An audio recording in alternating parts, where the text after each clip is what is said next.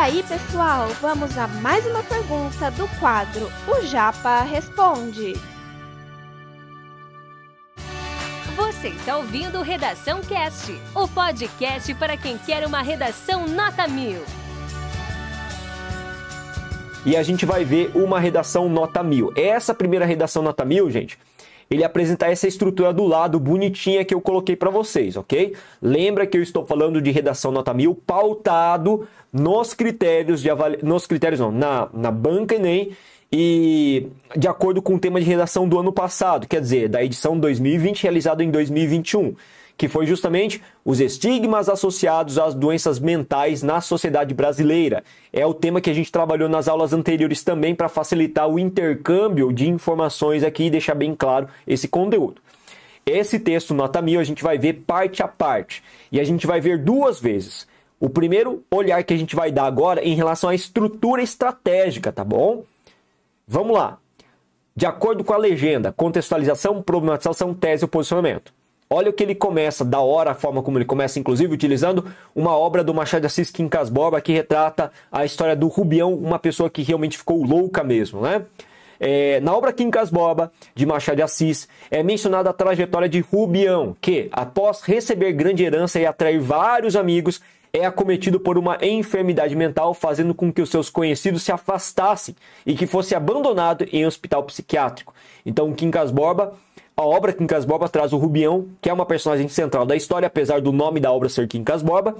E ele fica louco mesmo, ele herda uma, uma dinheirama gigantesca e acaba tendo muito amigo por conta do dinheiro. Mas quando ele enlouquece, ele perde o dinheiro, perde os amigos, perde tudo. E acaba sendo internado no hospital psiquiátrico. Na, na verdade, o finalzinho da trajetória da história dele é ele fugindo do hospital, voltando para sua cidade natal e morrendo miserável e sendo enterrado praticamente como indigente, né?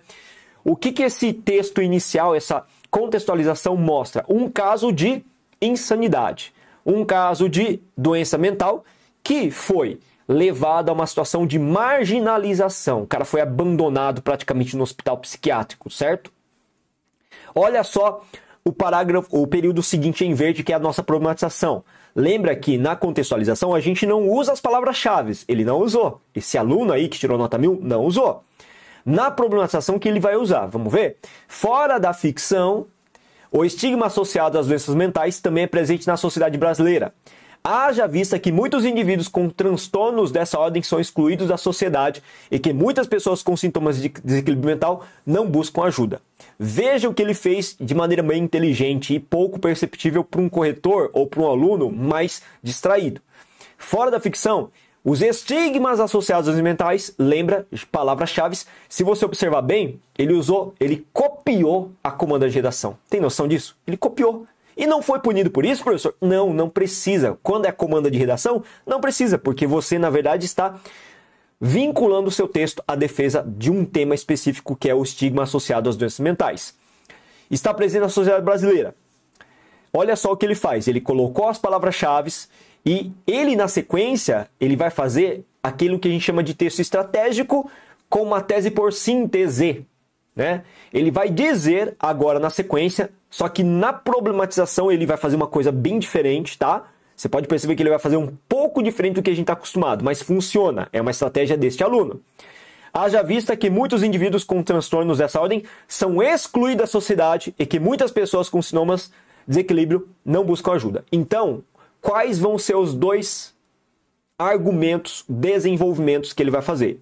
No D1, ele vai falar justamente da exclusão social e ele vai falar no D2 justamente das pessoas que não ajudam, mesmo que sofram, não ajudam.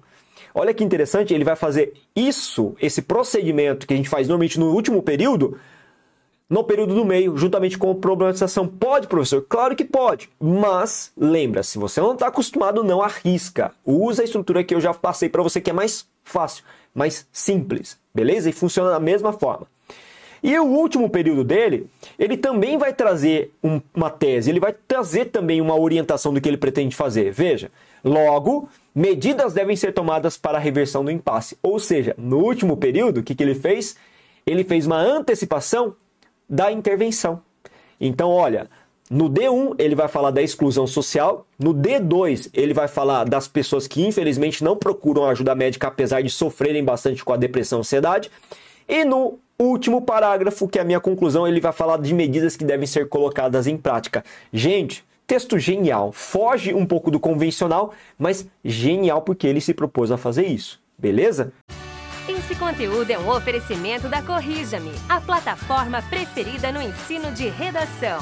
Saiba mais em corrijame.com.br.